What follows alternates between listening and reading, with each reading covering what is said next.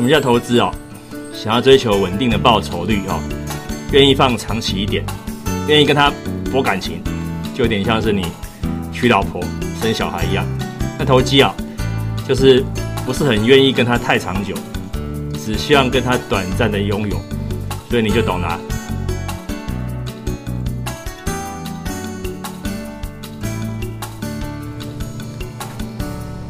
嗨，各位呃朋友，大家好，我是关农哦。今天是这个第三集啊，这个教你投资，教你投机。那什么是投资哦？什么是投机？之前我有用比较生活化的比喻了啊。投资就像是你要跟人家长期的相处啊，在一起长久的经营。那么投机就是比较短期的，有点像是只是约会，没有想要跟他长久的在一起相处啊。所以投资投机就像男生女生要约会选择对象一样哦，想要长久，愿意长久共组家庭就是投资，短期的激情哦愉快，呃这个短期相处就是投机，当然也要看风险性哦，呃现在来讲什么东西风险最大，什么东西风险最小？其实台湾现在股市相对高点一万三附近。如果您要讲说台湾股市是有风险的，这个行啊，你这样讲说得过去。那你要讲说，因为美国总统选举现在两边很接近，看起来拜登的领先的幅度并不大啊，大约只有这个十趴上下。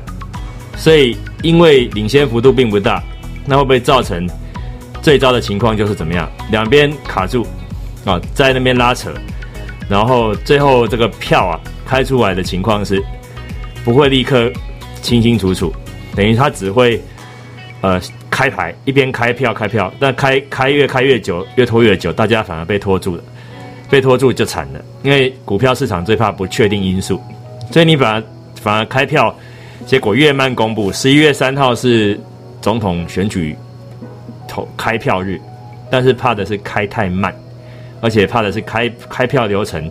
呃，有瑕疵，两边在那边站得很凶，这会比较尴尬。所以市场永远都是怕不确定因素的。好，那这个就是在投资方面一个一个要去克服的一个问题点。所以大家现在呃不会不会太勇敢哦的做事情。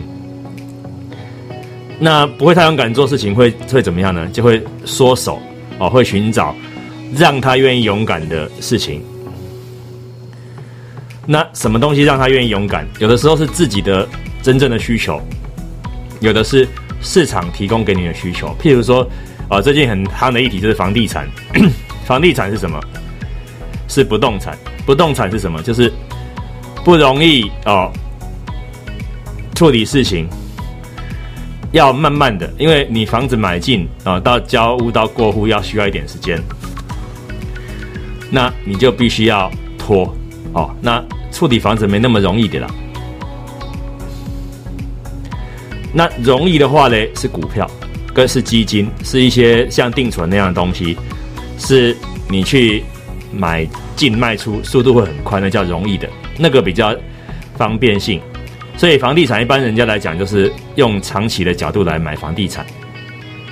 那如果你要思考一件事的话，当然是要思考说，房地产买下去未来性是怎么样。我买区域安不安全？我买政治情势，让有有没有办法让大家安心？我买整个呃这个台湾，我能否安居乐业？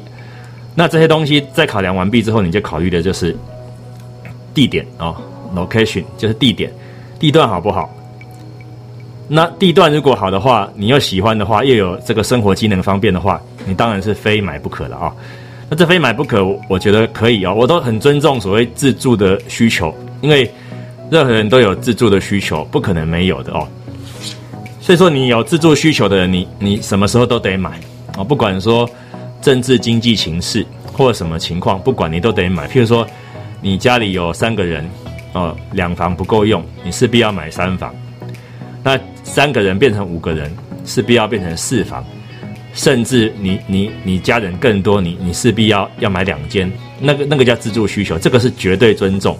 这种的话就与投资投机无关，就是非买不可。所以这种的我我就不会去有给任何的建议，就是你你做你想做的事就对了，就不用管别人的想法哦。买贵就买贵嘛，买到便宜算你运气好，买贵也也不算你运气不好，因为你真的有需求。那不过最近央行的态度比较特别哦，在打房的动作哦有有一些收敛哦，看到建商的动作也开始讲到这个，有些人半夜排队买房子。呃，当做是一个吸引人的一个好宣传，好宣传。那我有去查了一下哈，真的这个半夜排队买房子的新闻出来之后，没两天啊，新竹县消保官开始在查，说他是有讲到这个新闻说有假新闻的嫌疑，现在在在查那些排队买房子的人是不是临时演员，现在在查这个东西哦。但是至少业者那个噱头已经弄到了，也成功引起全国的关注了。那我们我们身为呃证券的专家哈，我们老师在讲股票要提供分析依据，讲多讲空都可以，我看好可以，看坏可以。但是房地产业者变成比较单方面，他们只能看好，啊，只能看好。那你要从他真正看好跟假看好你来分辨呢？我们就投资投机的角度来讲。如果房地产业者真的很看好房市的话，真正很看好房市的话，他爱卖不卖的。我房市我看好啊，你要不要买？你你随便你啊，你可以不买啊，反正你不买价格会变贵。他态度应该要拽的二五八万才对。呃，你你不买没关系啊，明天你买没有便宜货啊，你不买下个礼拜更贵啊，你不买不好意思，你以后买不到的。如果房地产业者这么拽的话，那个才叫真的看好。但他如果说是用手法哦套路招式引诱你说，哎，半夜有人排队哦，然后弄得打广告，结果最后被证明说好像又不是真的啊，有假新闻的嫌疑啊，新竹县的消保官在查，那个就是要促销，那个就不叫做房地产业者看好，那是他希望你看好哦，所以到底现在买房子是投资还是还是投机？如果是自助需求，尊重、尊重再尊重；如果是被人家诱导、误导、引导，请你三思、三思再三思啊！更何况讲的比较直接一点了哈。最近大家也知道说，呃，台湾哦对岸那个有一些呃飞机飞来飞去，有时候半夜会被飞机的声音吵醒，凌晨都会有。那呃，撇开自助需求不谈。呃，对两岸的一个关系啊，稍微有一些 sense 的人，你真的会认为说，一定会呃不会发生大家最担忧的事吗？就是一定不会发生大家最害怕的事吗？这个东西其实是问号的哦。所以说，再讲更白话一点，如果两岸关系好到极致，你买房子一间、两间、十间、二十间，我非常赞同。可是反之，如果两岸关系是这几十年来，算是比较紧绷的时候，你用力买房子，是不是在帮建商做一些解套动作？我讲这个话，或许我比较主观的是，因为我是学股票的，呃，股市跟房市有的时候是跷跷板，呃，资金是排挤的。如果大家都用力买房子，没人买股票的话，那我们这些股票老师可能真的就要饿肚子。所以说，你可以说我打压房市，不是，我只是提醒你房市可能的风险。我再重复一次。如果我们现在两岸关系是有史以来最好的时候，你用力买房子，我绝对暗赞，双手双脚一起比赞啊，比一万个赞。可是现在两岸关系不是很好的时候，你用力买房子，你到底是帮你自己买个窝，还是在帮建商解套啊？所以说，这个就是符合我们这个龙哥啊，跟你讲投资，跟你讲投机，这样理解嘛？哦。不动产毕竟是比较不动的，那么股市呢，毕竟是比较灵活的。你今天买哦，你卖，你大不了跌停，好不好？呃，真的发生不好的事情，被迫休市终止，好，那至少也只是暂停交易。可是房地产不是哦，如果真的发生了大家不愿意见到那个情况，那个这恕我不直言哦。大家最不愿意见到的是两岸的什么情况？你自己去去去理解哦。真的发生的时候，你房子想要好好的卖嘛？哦，我曾经最近跑到那个房地产相关的社团，把我的论点提出来。我说，如果两岸遇到最大家不愿意见到的情况的情况下，房地产还能够保值吗？哦，结果一些业房地产业者跟我讲说，还是会保值。哦，就是他们的论点就是永远都告诉你房地产只会涨，这样一面倒的论点，不晓得是吃了怎么样的这个果实哦，让他们的自信满到爆炸哦。我无法这么的乐观看待呃房地产到这个程度，因为它毕竟就是呃。经济的橱窗，我举例好了，股市因为资金宽松，大家去买股票，你买的卖掉，获利入袋。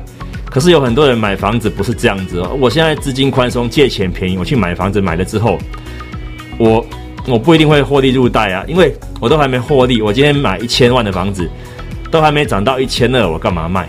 结果你看到一千零五十不卖，跌到九百五你不卖，跌到八百五你不卖，最后你卖掉时可能是七百五。